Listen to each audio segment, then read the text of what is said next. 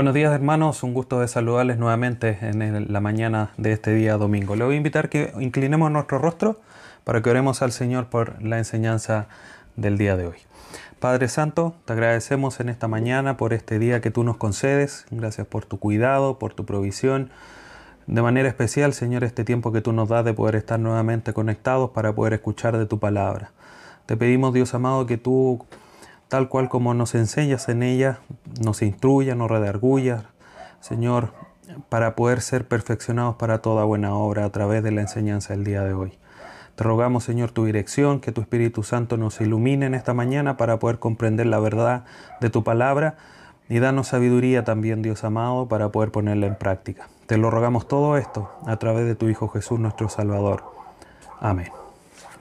Bien, hermanos, seguimos en nuestra serie sobre el carácter cristiano siendo transformados a su imagen. Y la enseñanza del día de hoy se titula Un carácter autodisciplinado. Un carácter autodisciplinado. Le voy a invitar que abra su Biblia y busquemos primera carta a los Corintios capítulo 9. Vamos a leer tres versículos de este capítulo. Primera carta a los Corintios capítulo 9. Y vamos eh, a leer estos tres versículos del 24 al 27 que van a ser nuestro pasaje central que vamos a analizar para rescatar las verdades que hoy día la palabra del Señor tiene para nosotros. Primera carta a los Corintios capítulo 9 versículos 24 al 27 dice así la palabra de nuestro Dios. ¿No sabéis que los que corren en el estadio, todos a la verdad corren, pero uno solo se lleva el premio? Corred de tal manera que lo obtengáis. Todo aquel que lucha, de todo se obtiene. Ellos a la verdad para recibir una corona corruptible, pero nosotros una incorruptible. Así que yo de esta manera corro, no como la aventura, de esta manera peleo, no como quien golpea al aire, sino que golpeo mi cuerpo y lo pongo en servidumbre, no sea que, habiendo sido heraldo para otros, yo mismo venga a ser eliminado. Estuve haciendo algunas averiguaciones y descubrí o me informé que los deportistas de alto rendimiento entrenan al menos seis veces a la semana, de los siete días, seis días a la semana. Y cada vez que entrenas, ellos entrenan al menos tres y hasta cinco horas diarias. Y eso obviamente dependiendo de la disciplina. Hay algunas que hacen un poco más, otras que eh, hacen un poco menos en cantidad de horas, pero en general casi todas entrenan de lunes, eh, seis días a la semana. Los futbolistas entrenan quizá un poquitito menos por el tema de que el fin de semana tienen los partidos, pero entrenan arduamente de lunes a viernes o a jueves si es que el partido es el día sábado o hacen trabajo diferenciado. Bueno, hay toda una ciencia detrás de cómo entrenan los deportistas. Lo que llama la atención es que, por ejemplo, en los casos de los que van a los Juegos Olímpicos, y, ahí están sus competencias más fuertes, ellos no dejan de entrenar. Lo único que hacen ellos es bajar, disminuyen la cantidad de entrenamiento, pero no lo dejan de hacer. De hecho, pasan de seis días a la semana a cuatro o cinco máximo, y eso es cuando están en plena competencia, pero no dejan nunca de entrenar, cosa que quizá uno diría que ellos dejan de entrenar frente a la realidad de una competencia eh, en la que estén eh, participando. Y otra cosa que me pareció muy interesante al buscar información al respecto de esto es que algunas eh, investigaciones científicas reportan que solo basta 4 a 8 semanas para perder la condición física por la falta de ejercicio solo 4 a 8 semanas. Estamos pensando que estos deportistas entrenan para las Olimpiadas que se llevan a cabo cada 4 años. O sea, hablamos de una cantidad de semanas importante. Obviamente hay competencias menores entre medios que son clasificatorias y que obviamente son muy importantes, pero eh, pensando en esa gran eh, competición final como pueden ser los Juegos Olímpicos, 4 o 8 semanas son absolutamente nada. Y, solamente basta esa cantidad de tiempo para perder la condición física. Ahora, si ellos llevan mucho tiempo entrenando, obviamente fácilmente pueden retomar, pero la verdad es que vemos que la cantidad de pausas necesaria para perderlo no es eh, tan elevada como uno pensaría. pensaría. Ahora, para ir centrándonos en el detalle, ¿por qué le estoy hablando de esto? dirán ustedes. Eh, y quiero ir focalizando. Todos los deportistas, queridos hermanos, tenistas, futbolistas, boxeadores, atletas, entre muchas otras eh, disciplinas deportivas, dedican una porción del día importante, estamos hablando de 3 a 5 horas diarias, para estar en la condición adecuada para enfrentar las competencias. El tema del día de hoy es un carácter autodisciplinado. Y ustedes pueden estar entendiendo hacia dónde va esta, esta información que le estoy entregando y hacia dónde va la meditación eh, introductoria. De hecho, hay algunos deportistas que incluso son pagados, lo hacen de la misma manera, pero incluso aquellos que no lo son y que solo van por ganar una medalla, lo hacen de la misma manera. Ahora, la pregunta, de cierta manera espiritual, frente a esto que podríamos decir, nosotros teniendo conciencia, y como lo vamos a ir revisando, que estamos en una carrera, hay muchos pasajes que hablan de eso, que nos estamos preparando para, llegar a, un, a un final, digamos, para llegar a la meta, como dicen otros pasajes.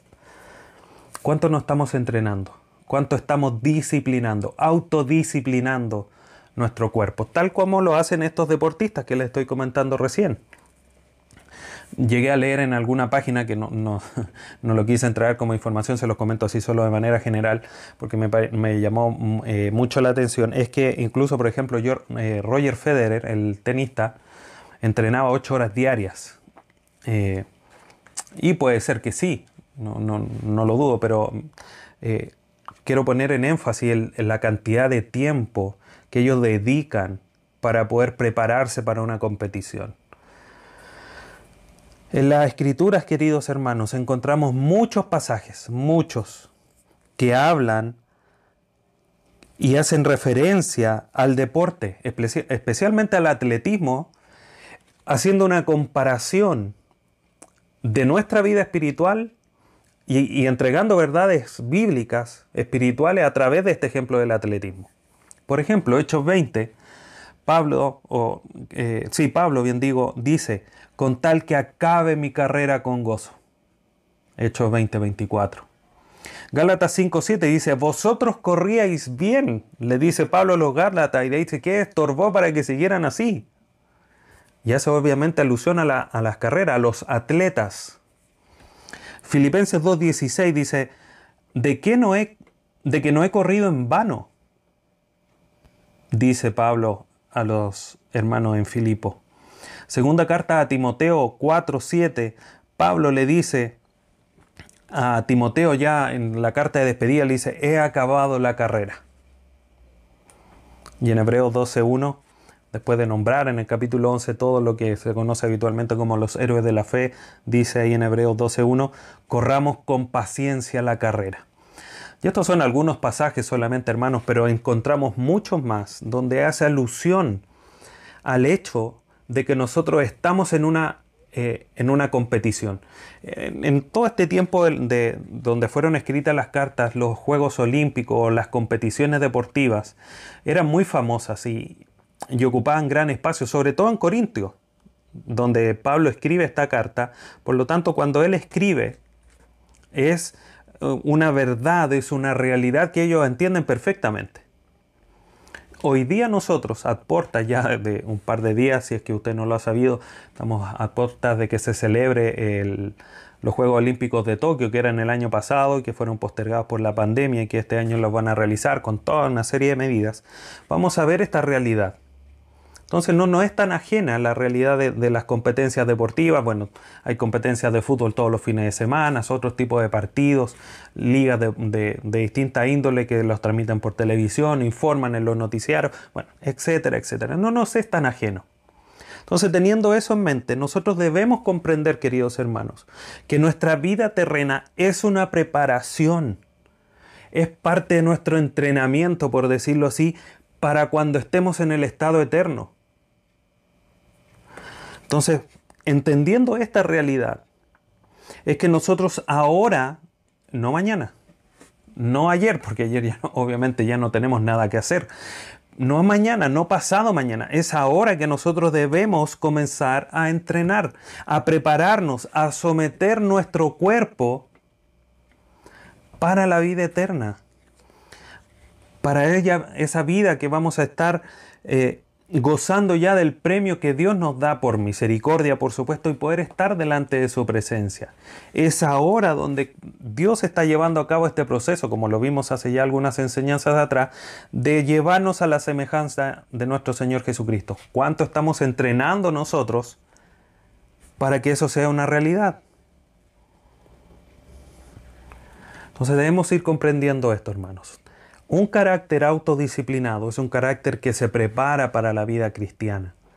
No es un algo, los eh, deportistas cuando van a los Juegos Olímpicos no se sientan cuatro años a esperar que le llegue la invitación y si le llegase a llegar una wildcard, como se llama, eh, como una invitación, ellos van a participar, no, no esperan, ellos se preparan para estar, para ganarse esa, eh, ese cupo para poder estar presentes. Obviamente ese cupo lo ganó Jesucristo por nosotros. Y Dios que nos escogió y el Espíritu Santo que nos selló. Pero nosotros tenemos la responsabilidad delante de Dios de prepararnos. Ahora, para poder ir comprendiendo de mejor manera la realidad de la autodisciplina, quiero definir o responder, mejor dicho, la pregunta, ¿qué es la autodisciplina? Y es necesario responder esta pregunta antes de continuar, hermanos, porque quizás cuando, cuando nombramos o cuando decimos disciplina, lo primero que se nos viene a la mente es que asociamos ese término a castigo, a una corrección. A eso se nos viene a la mente cuando hablamos de disciplina. Sobre todo cuando está asociado principalmente a la disciplina eclesiástica, la disciplina dentro de la iglesia. Por lo tanto, para poder comprender, porque no ese es el principio que estamos hablando, no, los deportistas no entran en un castigo, en una corrección para llegar a los Juegos Olímpicos o a sus competiciones, sino que ellos entran en disciplina. ¿Qué es la disciplina? Y es lo que vamos ahora a definir para poder comprender qué es lo que es un carácter autodisciplinado. La Real Academia de la Lengua Española define instrucción o la disciplina como la instrucción, que es la acción de enseñar, de una persona. Esa es la disciplina. Es una instrucción que recibe una persona. Obviamente si hablamos de autodisciplina es la autoenseñanza a uno mismo. Es como aquellos, por ejemplo, que uno ve, si uno sale un domingo en la mañana, por ejemplo, salen encuentra aquellos que andan en bicicleta, salen a entrenar muy temprano en la mañana, o los que andan trotando en la mañana en los parques y salen muy temprano para evitar el sol y el calor, eh, salen muy temprano a entrenar. Trotan varias horas, salen con sus botellas de agua, con su música en los oídos, con los audífonos y preparan, se están autoenseñando, le están enseñando de manera propia ellos mismos a sus cuerpos a eh, manifestar cierta condición física lo están preparando, autopreparando. ¿ya? Ahora, si ponemos el foco ahora en cuanto a lo teológico, a lo divino, a lo que la escritura nos dice, el diccionario teológico dice con respecto a la disciplina que ella, la disciplina, implica instrucción y corrección. Es el entrenamiento, dice este diccionario, que mejora, moldea, fortalece y perfecciona el carácter. Y aquí ya nos vamos acercando un poco a lo que nosotros debemos comprender. Es una realidad que la disciplina, cuando hablamos en términos bíblicos, implica esta, esta doble realidad. Implica instrucción, enseñanza, pero también implica corrección.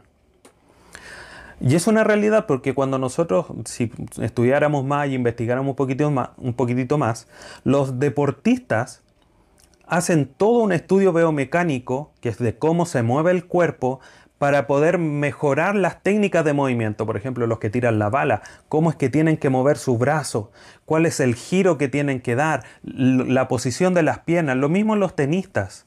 Y en todo ámbito de las disciplinas deportivas hay un estudio, hay, hay correcciones que se le hace al cuerpo para que ejecute de una mejor manera y en el caso del lanzamiento de la bala lograr mayor distancia. En el caso de los tenistas lograr una mejor potencia en el golpe. Todo con un propósito. Y son cosas que son importantes y que ya vamos a ir mencionando y viendo en el texto que vamos a estudiar en esta mañana. El eh, gran eh, diccionario enciclopédico de la Biblia define disciplina como un llamado a la reforma y mejora en la vida y en el carácter. Así es que lo, lo define. Entonces tenemos esta realidad, esta dualidad de enseñanza y de corrección, de reformar y mejorar. Entonces no la podemos separar. John MacArthur hace el siguiente comentario con respecto a la autodisciplina. Y dice, y él la define de esta manera, dice, la autodisciplina, dice John MacArthur, puede definirse como la habilidad de regular la conducta de uno a través de principios y juicios saludables en vez de hacerlos por impulsos, deseos o costumbres sociales. Sea, varias cosas que son importantes aquí. La autodisciplina, la habilidad de regular la conducta, no con cualquier cosa, sino que bajo principios y juicios saludables, reales, concretos. Cuando hablamos de una autodisciplina cristiana, obviamente esos principios y juicios saludables son extraídos a través de las escrituras. Entonces, queridos hermanos, lo que nosotros debemos comprender para seguir avanzando, que la disciplina es un concepto amplio que involucra estos dos elementos que recién les mencionaba, la instrucción y la corrección, y ambos son importantes por las razones que les comentaba recién. Yo me voy a autoentrenar. Necesito enseñarle a mi cuerpo que tiene que resistir frente a ciertas cargas de trabajo, para levantar la pesa, para tirar la bala, para correr y no cansarme a una cuadra o a la mitad de la cuadra o en el peor de los casos cuando voy saliendo de la casa. tengo que enseñarle a mi cuerpo a responder de mejor manera, pero para eso también tengo que enseñarle a ejecutar de mejor manera los movimientos. Estamos hablando con miras a competiciones, no algo eh, meramente de entretención. Entonces, cuando hablamos de un carácter autodisciplinado, estos elementos son importantes, eh, se me había ido la idea, porque no solamente le enseño al cuerpo, sino que también lo tengo que corregir. Y ahí están involucrados en el ámbito del entrenamiento físico estos dos elementos. En el ámbito espiritual las dos también son importantes porque le tengo que enseñar a mi carácter cómo es que tiene que actuar, responder, pero también hay ciertas cosas que yo le tengo que corregir a mi carácter.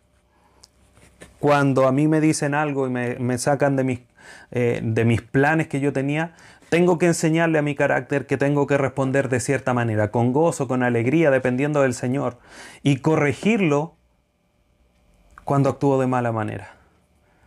Cuando me ofusco, cuando me siento frustrado porque no voy a poder cumplir mis planes, por ejemplo. Tenemos que disciplinar, tenemos que enseñar y también corregir. Entonces, cuando hablamos de un carácter autodisciplinado, queridos hermanos, se nos, hace mayor referencia a la instrucción. No podemos dejar de lado la corrección, pero mayormente la autodisciplina, eh, la instrucción, la enseñanza es lo que retoma ahí un, punto importante, lo realza. Y es lo que nosotros debemos comprender. Los atletas instruyen a su cuerpo a realizar una tarea, como les decía, a hacer cierto movimiento, a soportar cierto peso. ¿Con qué propósito?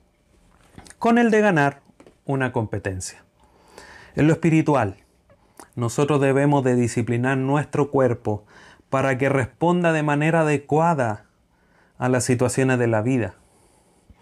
Tenemos que enseñarle a nuestro cuerpo para que pueda vivir o viva, mejor dicho, de acuerdo a los principios y juicios bíblicos que norman la vida del creyente. Tenemos que enseñarle a este cuerpo. Y sin lugar a duda, hermanos, cuando nosotros empezamos a hablar de enseñanza, de instrucción, tenemos que decir y tenemos que mencionar que la autodisciplina está relacionada con la obediencia. Entonces, otra vez, veamos cómo se van uniendo, entrelazando todos los elementos del carácter cristiano. La autodisciplina con la obediencia, la esperanza con el gozo, etcétera, etcétera. La autodisciplina también con el gozo. ¿Por qué? Porque cuando mejor estoy espiritualmente con mayor gozo ando, porque sé que ando, estoy, estoy bien con Dios, porque estoy viviendo conforme al Espíritu Santo, conforme a las Escrituras. Y eso trae gozo. Y sin lugar a duda que también fortalece la esperanza. Como bien lo revisamos la vez anterior, que las tribulaciones producen paciencia y la paciencia produce esperanza y la esperanza no avergüenza, como dice Romanos. Entonces las tribulaciones de alguna manera son el, gimnasio para nuestro carácter, para que llegue a tener esperanza. Y si estamos hablando de autodisciplina, nosotros también tenemos que entrar, no, no llevarnos a situaciones de tribulación, pero sí es mucho de autonegarse en la autodisciplina. Entonces ahora para seguir avanzando y antes de responder la siguiente pregunta, algo para reflexionar. ¿Cuánto te estás entrenando? espiritualmente hablando, por supuesto. ¿Cuántas horas del día estás destinando a ejercitar tu cuerpo espiritual? Son preguntas para reflexionar. Cada uno tomará nota y responderá. Ahora, ¿qué nos enseña la palabra de Dios en cuanto a la autodisciplina? Y aquí es donde vamos a ir a nuestro texto que, que leímos al inicio para conocer qué es lo que nos dice la escritura. Entonces vimos, mencionamos rápidamente varios pasajes que nos hacían mención a la realidad de las competiciones deportivas. Y como mencioné al inicio, en Corinto la realidad de las competencias deportivas era, era algo común, era algo frecuente. Las competiciones eran cosas famosas que sucedían en esa época de la historia. Entonces cuando Pablo habló lo de Corinto, ellos comprendieron perfectamente lo que Pablo quería decirles. Con la introducción y lo que les acabo de mencionar, creo que también a ustedes les va a quedar claro y obviamente con el análisis que vamos a realizar. Entonces, nuestro Dios hoy día nos enseña a través de este pasaje que hemos leído, a través de una comparación, cómo es que debe ser nuestro carácter autodisciplinado. Vamos al versículo 24 y vamos a ver qué es lo que nos enseña este, este, versículo en particular. Dice, ¿no sabéis que los que corren en el estadio, todos a la verdad corren, pero uno solo se lleva el premio? Corred de tal manera que lo obtengáis. Entonces, primero que lo que debemos fijar aquí es que todos los deportistas corren para intentar ganar la carrera. Todos. Así lo dice que los que corren en el estadio, todos a la verdad corren. ¿Con qué propósito? Para ganar. Todos corren para ganar. Nadie entra ahí para perder. No, yo voy a... No me voy a esforzar para llegar último. No, no, no existe eso en las competiciones de alto nivel. Todos se esfuerzan para llegar y llegar para ganar. Por lo tanto, frente a esa realidad que Pablo lo plantea como una pregunta, la respuesta es corred de tal manera que lo obtengáis. Aquí no le está diciendo a los deportistas, le está diciendo a los hermanos. Ellos corren para ganar. Ustedes corran para obtenerlo. No porque haya un solo premio en lo espiritual, sino que está haciendo la comparación de que todos batallan, todos se esfuerzan, todos se entrenan para ganar. En lo espiritual nosotros, en nuestra carrera espiritual, por decirlo así, no es una competición porque Dios ya ganó por nosotros. Pero sí nosotros debemos de esforzarnos para ganar ese trofeo que está al final del día o al final de nuestra existencia. O, dicho de otra manera, cuando Dios nos llama en su presencia. O venga por nosotros, por supuesto.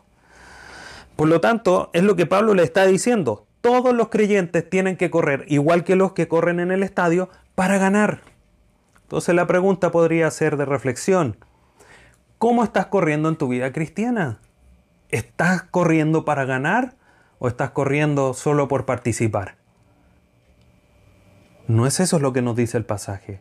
El pasaje nos está diciendo que nosotros corramos para obtenerlo. Esa debe ser nuestra actitud. Ese debe ser nuestro carácter, un carácter autodisciplinado, que se entrena para llegar a la meta y ganar. En el buen sentido, hermanos, insisto, aquí yo no estoy en competencia con mi hermano del lado para ganarme yo la corona de vida y él no La corona de vida está reservada para todos porque hemos creído en nuestro Señor Jesús. La metáfora o la comparación en este sentido va en cuál es nuestro esfuerzo para llegar a la meta al final. Y eso es algo que todos tenemos que hacer. Ese es el punto de comparación. Todos tenemos que esforzarnos para conseguirlo. Versículo 25. Todo aquel que lucha de todo se abstiene, ellos a la verdad para recibir una corona corruptible, pero nosotros una incorruptible. Todos los que luchan, aquí está haciendo alusión a una lucha deportiva, la lucha greco-romana que se menciona, si usted tiene tiempo, ahí después puede ver los Juegos Olímpicos y está la lucha greco-romana, Salen unos varones eh, con unas mallas en todo su cuerpo y pelean dentro de un ring, no me acuerdo si rectangular o circular, eh, y tiene una, una, connotación de ahí de lucha de cuerpo a cuerpo en el fondo. Ellos que luchan se autocontrolan, se abstienen. ¿Para qué? Para obtener una corona. Ellos se autoniegan, se abstienen. Ellos tienen una dieta. Entonces cuando llega el fin de semana, no hay un relajo en la dieta. No hay permiso para salirse de la dieta porque hay un propósito. De todo se obtienen para obtener la corona, para obtener esa medalla, para obtener ese premio final, por lo que han estado entrenando cuatro largos años. Ahora lo interesante es cómo Pablo aquí le dice, ellos a la verdad se entrenan, se abstienen, se niegan a sí mismos para obtener una corona. Pero ¿cómo es esa corona? Una corona corruptible. ¿Qué quiere decir eso en el griego? Algo que se descompone, algo que se desintegra. Obviamente en, esa, en ese momento de la historia se ponía como una corona, una corona de laurel que con el tiempo, obviamente cuando la entregaban era verde, frondosa, llamaba mucho la atención, pero que con el paso de los días se desintegraba, se marchitaban, se le caían las hojas o las hojas se volvían quebradizas, ya no servía, se desintegraba, se descomponía, se hacía corruptible. Pero Pablo dice aquí, pero nosotros una incorruptible. Nosotros los creyentes vamos a llegar a la meta porque Dios nos guarda, Judas 24, para presentarnos delante de Él sin mancha y sin arruga, y Él es poderoso para guardarnos, dice Judas. Vamos a llegar a la meta y vamos a recibir una corona, pero nuestra corona que vamos a recibir, que no es nuestra, sino que Dios la da por gracia, por misericordia, es una corona incorruptible, que no se descompone, que no se desintegra. Es una corona que cuando nosotros nos den esa corona, va a seguir haciendo así por la eternidad. La pregunta es, si ellos se esfuerzan por una corona incorruptible, que se desintegra, que se descompone, y nosotros por una corona incorruptible, perdón, ¿cuánto más nos deberíamos esforzar? ¿Cuánto más nosotros nos deberíamos de abstener de ciertas cosas o de todas las cosas? Si ellos se obtienen de todo, ¿cuánto más nosotros tenemos que abstenernos de todo? Porque el final de la historia es distinta. Lo que vamos a recibir al final es distinto. Una corona que perece y otra que no. Si la que vamos a recibir es una que no perece, ¿cómo nos estamos esforzando? ¿Cuánto nos estamos negando? ¿Cuánto nos estamos disciplinando a nosotros para recibir esa corona? Como que Pablo le estuviera diciendo a los hermanos aquí en Corinto, ¿se dan cuenta? Miren el esfuerzo que hacen ellos. Todo el tiempo dispuesto, toda la entrega, todo lo que dejaron de comer, todo lo que dejaron de disfrutar, el tiempo familiar, etcétera, etcétera, etcétera. Muchos ni siquiera han estudiado de los que, porque es tal su preocupación, su dedicación a ganar que muchos no, no estudiaban antes incluso. ahora como que está más de, en boga el tema de, de, que se preparan, digamos, igual manera, pero dejan muchas cosas y hacen trabajo en línea, porque obviamente sus tiempos están destinados a la preparación. Entonces Pablo le dice, miren todo lo que ellos hacen. ¿Y ustedes? La corona de ellos se hace nada, se espuma. Dura una semana, dos semanas, un mes. Ustedes van a recibir una que es eterna, que no va, va a cambiar. Tienen que esforzarse como ellos lo hacen. Tú, hermanos, tienes que esforzarte mucho más que estos deportistas. Cuando vean los Juegos de Tokio en un par de meses más, un par de semanas, no sé cuándo son, todo eso lo que ellos pueden hacer ahí es horas y horas de arduo entrenamiento. Muchos de, de, ellos ni siquiera van a llegar a tener una de las medallas que dan. Y tú vas a recibir un premio. Sí, es una seguridad. Y un premio que es incorruptible. Sí, como vimos la semana pasada, una herencia inmarcesible, incontaminada, inmarcesible. O sea, no se, no se contamina, no, no se desvanece. Esa es tu herencia, ese es tu premio. ¿Cuánto te estás esforzando, querido hermano? ¿Cuánto estás disciplinando tu cuerpo? ¿Cuánto le estás diciendo a tu cuerpo que se deje de gozar en esta tierra?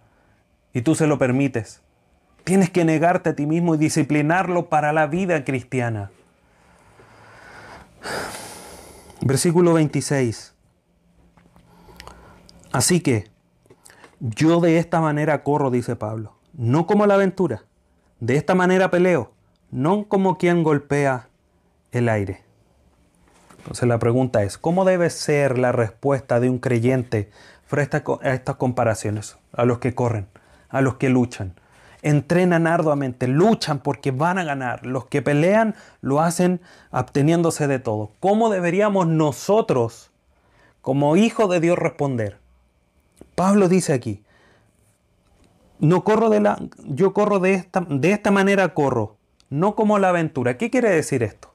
Cuando nosotros decimos, y me acordaba de esto cuando estudiaba, eh, de mi esposa, cuando salíamos a caminar y subíamos los montes, y los cerros y los bosques. Y e, era una aventura. Éramos, caminábamos, caminábamos, no sabíamos dónde íbamos a llegar, pero queríamos ver quizá algo más arriba. Era una aventura. Muchas veces recibíamos un premio de unas vistas maravillosas. Pero en lo espiritual, queridos hermanos, no podemos correr a la aventura. Ah, voy a avanzar por este camino espiritual a ver a dónde me lleva. No, Pablo dice, yo no corro como la aventura, no corro de manera incierta. Yo tengo un objetivo. Mi objetivo es llevar mucho fruto, vivir para la gloria de Dios, que el carácter de Cristo sea formado en mí, que vivir bajo sometido a la voluntad de Dios. Esos son mis propósitos. No de manera incierta, ah, voy a caminar por aquí a ver si logro eh, cumplir con la voluntad de Dios. No es esa la manera que el creyente vive. El creyente vive bajo propósitos claros, no a la aventura, dice Pablo. De esta manera peleo, no como quien golpea el aire. Nosotros debemos de batallar, pelear, queridos hermanos, para y entrenarnos para no errar para no equivocarnos. En el boxeo, cuando están ahí con sus puños en posesión de defensa, el contrincante hace todos los gestos para que el que está al frente le tire un puño, un, digamos, eh, bien digo, un puño, y lo trata de esquivar porque en el momento que él les tira el brazo, queda en una posición de desprotección, porque ya no tiene sus brazos adelante, tiene su brazo afuera y queda descubierto el torso, parte de la cara, y quedamos vulnerables a los ataques. Nosotros como hijos de Dios y como bien estudiamos ahí en Efesios 6, la armadura de Dios, no podemos dar golpes a ciegas o estar golpeando al aire, como peleamos cuando niños, cerramos los ojos y los brazos hacia adelante. No, nosotros tenemos que pelear con un propósito de no errar, de llegar al blanco. Entonces no, no se pelea como golpear al aire, se pelea con un objetivo de no errar, de hacer caer al enemigo. En este caso nosotros mismos, nuestro cuerpo, no batallando así a, tontas y a locas, sino con el propósito de someterlo para que viva según la voluntad de Dios. No a la aventura, no de manera incierta, no pegándole al aire, errando y quedando desprotegido. No, hermanos, tenemos que tener objetivos claros y dar golpes precisos. Versículo 27. Sino que golpeo mi cuerpo, dice Pablo, y lo pongo en servidumbre, no sea que habiendo sido heraldo para otros, yo mismo venga a ser eliminado. Pablo dice aquí, yo golpeo mi cuerpo, lo pongo en disciplina, lo inutilizo, lo hago que se abstenga. ¿Para qué? Para no ir a la aventura, para no errar, no golpear al aire. Y con un propósito, golpeo mi cuerpo y lo pongo en servidumbre. Ahí hay como una cadena. ¿Qué hago? Lo golpeo, lo inutilizo y lo someto, lo domino. ¿Por qué es importante esto? Dice Pablo, no sea habiendo sido heraldo para otros, o sea, mensajero, un entrenador, alguien que animaba la vida cristiana a otros. Pero dice Pablo, yo mismo venga a ser eliminado. No venga a ser yo, dicho, eh, parafraseando un poquitito esta última frase, dice Pablo, no siendo yo, no me vaya a ser pillado yo siendo un falso, pidiéndole a los otros, dale con un objetivo para tu carrera, da golpes pero no al aire, y yo en mi vida privada sea un hipócrita porque no tengo propósitos y estoy pegándole al aire. Y eso obviamente venga yo a ser eliminado porque no estoy viviendo conforme a lo que estoy diciendo. Algo así está diciendo Pablo. No estoy en concordancia con lo que es correcto. Entonces, hermanos, tú estás siendo instruido en esta mañana en que tienes que llegar a la autodisciplina. Y un propósito principal de esto es que tú no vayas a ser eliminado. Y esto no tiene que ver con, con que vamos a perder la salvación. Tiene con el propósito de que hay galardones para aquellos que lleguen delante de la presencia de Dios. Yo quiero todos los galardones.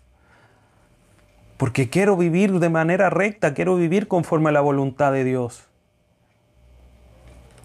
Pero para eso tengo que no ser un falso, tengo que disciplinar también mi cuerpo, al igual que ustedes. Y ustedes, quizá aquellos que tienen hijos pequeños, tienen que disciplinar su cuerpo para ser un ejemplo verdadero, sincero a sus hijos. Y también a sus hermanos. Es algo importante. Los unos a los otros. La enseñanza de los días miércoles. ¿Qué consideraciones debemos de tener? Primero, el creyente debe esforzarse para culminar victorioso la vida cristiana. Es un principio fundamental que encontramos en este pasaje. Tienes que disciplinar tu cuerpo, abstenerte.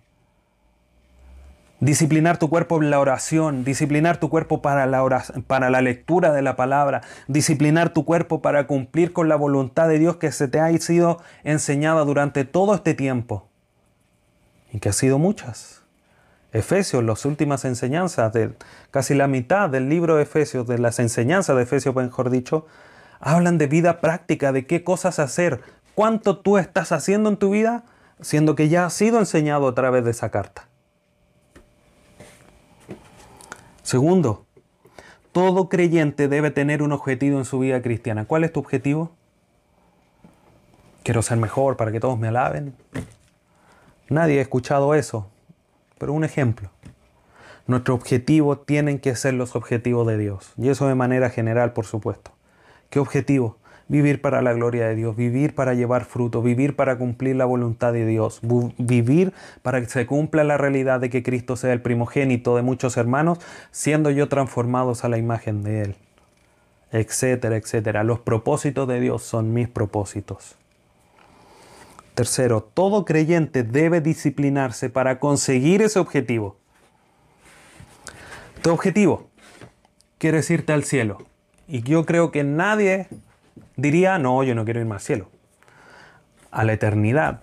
Todos dirían, sí, yo quiero. Bueno, si ese es tu objetivo, ¿cómo te estás entrenando? ¿Qué estás haciendo para disciplinar tu cuerpo? Cuarto, todo creyente debe ser sincero y evaluar sus motivaciones y o objetivos. Ahora, de manera general, hermanos, antes de ir avanzando,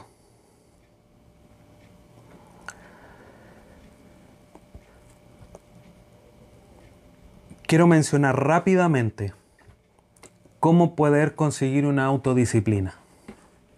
Usted sabe que después esto lo puede leer, estos 10 pasos o estos 10 principios generales, mejor dicho, los puede leer después en, nuestra página web. Solo los quiero mencionar porque creo que es una parte que es importante de cómo poder nosotros llegar a la autodisciplina. Algunos principios generales. Primero, comience por cosas pequeñas. Solo un ejemplo. Vamos a orar. No te propongas orar una hora si nunca has orado más de 10 minutos. Y disculpa que quizás sea duro con el ejemplo. Pero es verdad, hermanos, no te propongas objetivos tan altos que no vas a poder cumplir. Empieza de a poco, proponte orar 10 minutos diarios. Empecemos por cosas pequeñas. Segundo, organícense.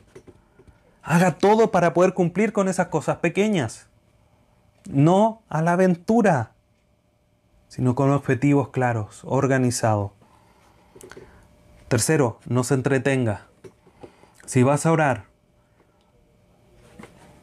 no te pongas al frente del computador, al frente de la televisión o con tu celular en la mano. Cosas que te distraigan. Hazlo ajeno a cualquier cosa que te pueda distraer. Cuarto, sea puntual. Si tú obtienes un objetivo, tú eh, un compromiso, mejor dicho, sé puntual en cumplirlo. Eso te ayuda a ser autodisciplinado. Porque dice, ah, mañana a las 10 tengo que entregar esto. Perfecto, mañana a las 10. No es mañana a las 10 y cuarto, ni a las 10 y media, ni a las 11. Es a las 10. Y estos son principios generales que incluso te van a ayudar en tu vida laboral, en tu vida familiar, para educar a tus hijos.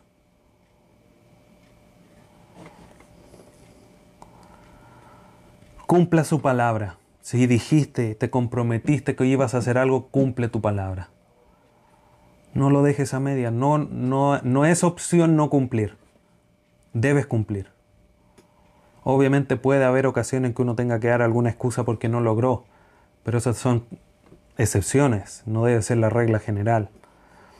Realice la tarea más difícil primero, no la más fácil. ¿Por qué? Porque cuando empezamos a hacer las cosas tenemos todas las energías, todas las fuerzas.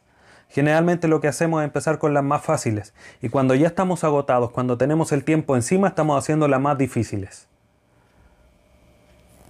hacerlas más fáciles primero. 7. Terminar lo que se comienza. No dejen nada a media. Y tenemos el ejemplo de nuestro Señor Jesucristo, el que comenzó la buena obra, la perfeccionará hasta el final. Él va a cumplir. Nosotros también debemos de cumplir. Tenemos que ser hombres y mujeres de palabra. 8. Acepte la corrección. Esto es un paso importante si estamos hablando de disciplina, de enseñanza y de corrección. Si alguien te está diciendo, hermano, estás haciendo mal esto, amén. Obviamente puede generar un diálogo, puede haber alguna razón, pero si es una corrección y que te va a ayudar, o si es algo que estás haciendo conforme no es un mandato claro de la escritura y tú lo estás haciendo mal y llega la corrección, tú tienes que aceptarlo porque la escritura así lo está diciendo. 9. Acepte la abnegación, el autonegarse. Si es necesario que tú dejes de hacer tus, tus cosas, ver una película, ir al cine, salir a pasear, por cumplir con tu palabra tienes que cumplirla. Y debemos aprender a autonegarnos. El que quiera venir en pos de mí, dice el Señor Jesús, niegues a sí mismo, tome su cruz y sígame. O sea, no es solo negar, sino que tiene que morir a sí mismo y de ahí seguir al Señor. Autonegación. Y número 10, acepte gustoso la responsabilidad. Aceptar la, responsabilidad nos ayuda a formar en nosotros el carácter de autodisciplina. Porque nos obliga de alguna manera, nos pone, nos pone las normas, nos pone las reglas para poder seguir adelante. Entonces, hermanos, frente a estos puntos es importante que nosotros siempre evaluemos nuestro corazón y que pongamos cuidado en la motivación de nuestro corazón. Todo lo que nosotros hagamos tiene que ser hecho para la gloria de Dios. Todo. Así lo dice primera carta a los Corintios 10:31. Todo lo que hagamos para la gloria de Dios. Y para poder ejercitar la disciplina, tenemos que ser sobrios. Entonces aquí hay dos principios que cuales nosotros debemos de, de, de tener muy presente. Primero, todo para la gloria de Dios, no para ser visto, no para que me crean, no para que me vean como más santo, para como más espiritual, no, para la gloria de Dios. Y es claramente aquí evaluable a través de las escrituras cuáles son las motivaciones. Y uno tiene que ser sincero y evaluarse profundamente cuáles son las motivaciones del corazón. Y segundo, estar sobrios. Es una aptitud muy necesaria, porque estando sobrio, estando alertas, es que voy a ver si es que mis motivaciones están siendo correctas. Y obviamente me va a poder permitir corregir esa motivación. Leo a Richard Taylor una cita un poco extensa, pero que nos hace entender un poquitito más esto respecto a la motivación. Dice la siguiente cita.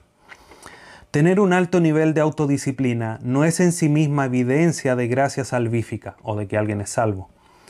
Los principios que gobiernan la vida de una persona pueden ser completamente egoístas y mercenarios. Cualquier ideal dominante, compromiso, norma moral o ambición personal puede constituir un principio que genere autodisciplina. Sin embargo, los principios pueden ser bajos e indignos o elevados y sublimes. Inclusive los principios más sublimes pueden ser formas de autojustificación, tal vez loables en sí mismos, pero no expresiones de discipulado. Entonces hay que poner cuidado, hermanos. Aquí lo que dice Richard Taylor es cualquier cosa nos puede llevar a la autodisciplina. Nosotros podemos decir, oh, mira, gracias a Dios, mira, este motivo me llevó a ser autodisciplinado. Pero no porque nos haya llevado a la autodisciplina como un buen elemento de nuestro carácter, quiere decir que esa motivación era correcta. Porque puede ser, como dice aquí, egoísta y mercenaria mirando solo a nosotros, sin mirarlo a los demás, sin tener en cuenta el resto de los elementos del, carácter cristiano como el amor, la misericordia, entre otras cosas. Los principios de los unos a los otros, la enseñanza de los miércoles, a la cual están todos invitados. Ahora, es importante, hermanos, que nosotros nos autodisciplinemos, que dispongamos parte de nuestro día a someter este cuerpo. ¿Qué, quiere decir eso? Buscar oración. Las dos más grandes disciplinas cristianas como mandato de Dios a nuestra vida son dos. Oración y lectura y estudio de su palabra. ¿Cómo te estás disciplinando en estas dos áreas? ¿Cuánto de oración tiene tu día? ¿Cuánto de lectura de tu palabra tiene tu día? tres, cuatro horas. Entonces tenemos que buscar disciplinarnos, autodisciplinarnos. No comenzar a leer las escrituras porque el resto de la iglesia lo comenzó a hacer. Y eso no es que sea malo, pero tiene que nacer un deseo. Es la palabra de Dios la que estás leyendo, la que tienes en tu poder. Es el Dios mismo, el Todopoderoso, el Soberano, que está gobernando todo el cielo y la tierra y que dejó a este libro maravilloso. Tenemos que buscarlo en la oración, en una conversación directa con Él. y que tiene muchos principios y que en algún momento ya vamos a estudiar. Y debemos de poner mucho cuidado en los peligros que se pueden presentar. Hay peligros que tenemos que evitar. ¿Cuáles son? Voy rápidamente ya para comenzar a concluir. Primero, olvidar quién es nuestro dueño. Porque olvidando quién es nuestro dueño, lo que nosotros hagamos va a tener una motivación incorrecta para nuestra autodisciplina.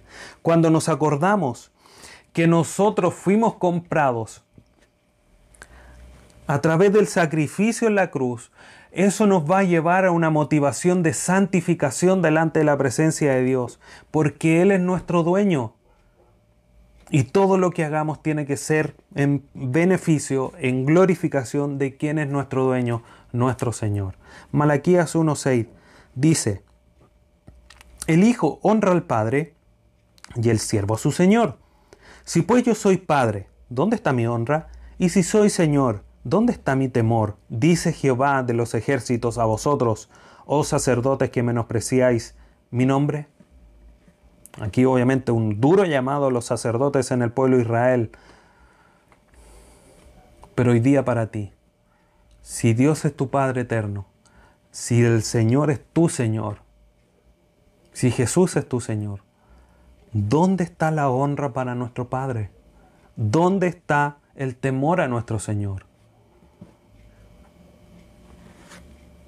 Segundo, segundo peligro que debemos evitar, olvidar lo grave del pecado. No podemos olvidarlo, hermanos es teniendo una correcta comprensión, concepción, un adecuado pensamiento bíblico de lo que es el pecado, lo que nos ayudará a evitarlo y disciplinarnos para evitarlo, para abstenernos del pecado.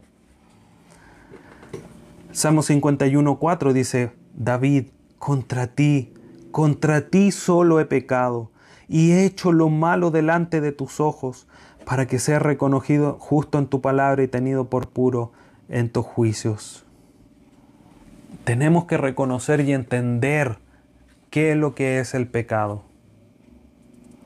Y obviamente no es el tema del día de hoy, pero hay que tener una concepción precisa de lo que es el pecado, la ofensa tan grande que es pecar delante del Dios Todopoderoso. Y eso obviamente también nos va a ayudar a vivir una vida de santificación, a evitar el pecado. Número 3. No debemos de olvidar para qué hemos sido hechos salvos. Porque nos va a ayudar esto a encuadrar nuestras motivaciones. Recordando que todo lo que Dios hizo en favor nuestro es para alabanza de la gloria de su gracia, Efesios capítulo 1, es que vamos a entender que debemos de vivir para su gloria y que nuestra vida debe de glorificar a Dios.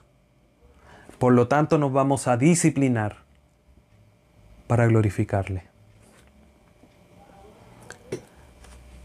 Dice Efesios 2.10, porque somos hechura suya, creados en Cristo Jesús para buenas obras, las cuales Dios preparó de antemano para que anduviésemos en ellas.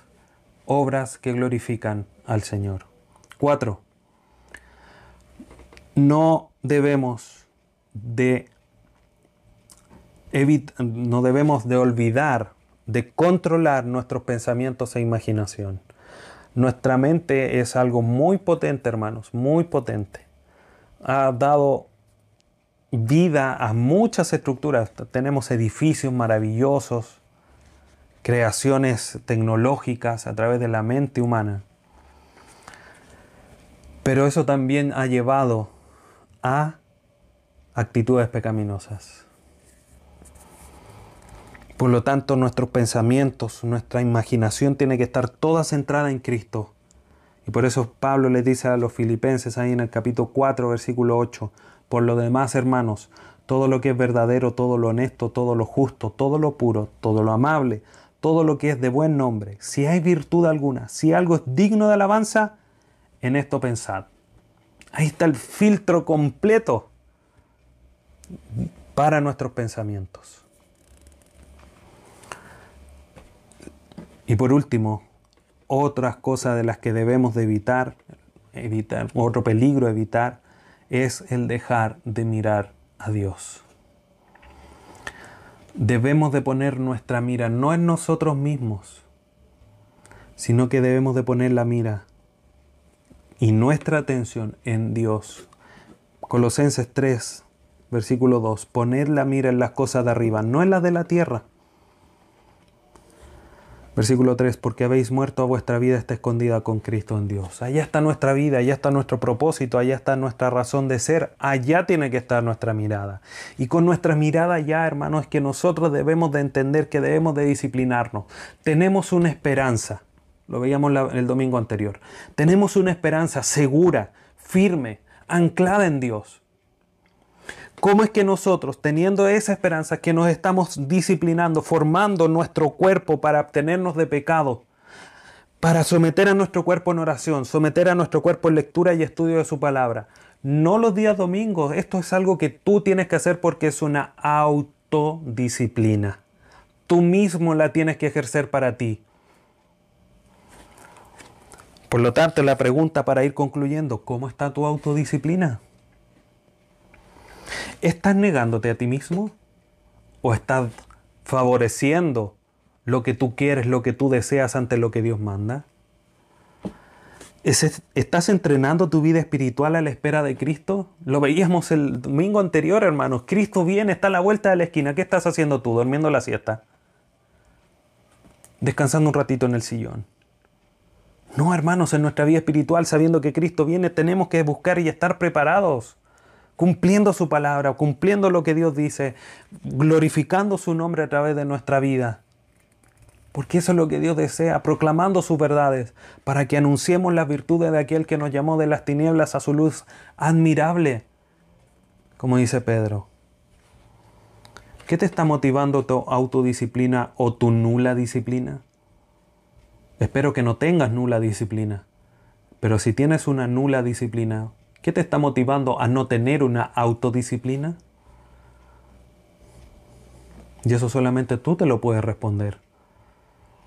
Queridos hermanos, cada uno de los elementos o características del carácter cristiano están unidos.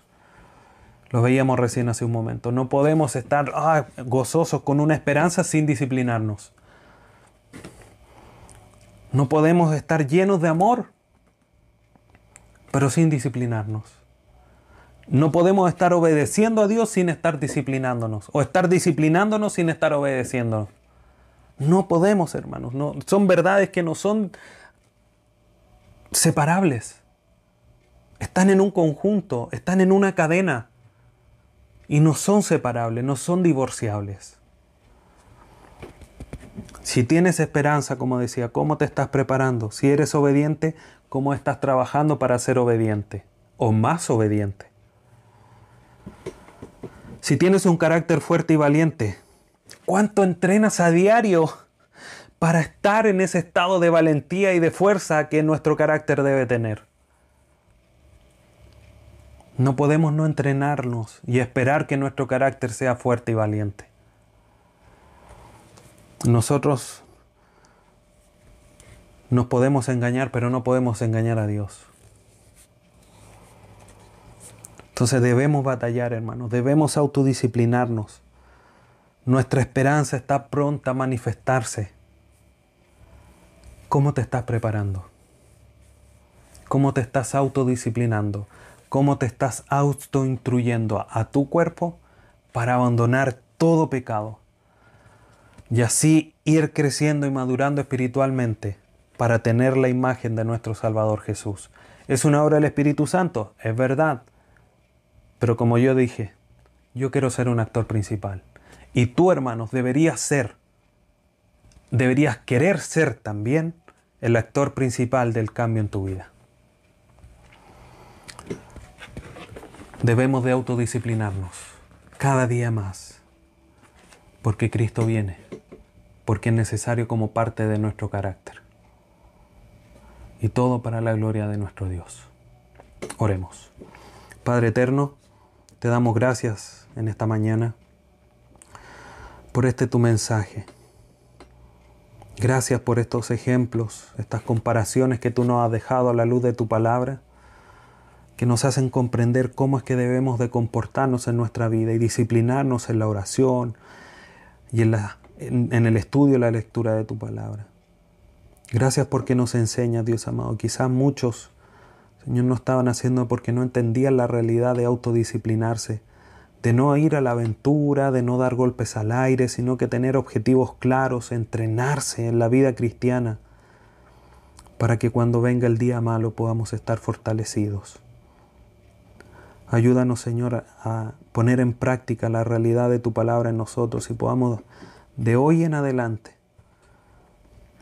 ser cristianos disciplinados, ser cristianos que se entrenan en la vida espiritual a la espera de que nuestro Salvador venga por nosotros. Te agradecemos por tu palabra, por enseñarnos, por instruirnos, por redarguirnos, por ponernos una bandera de alerta en esta mañana.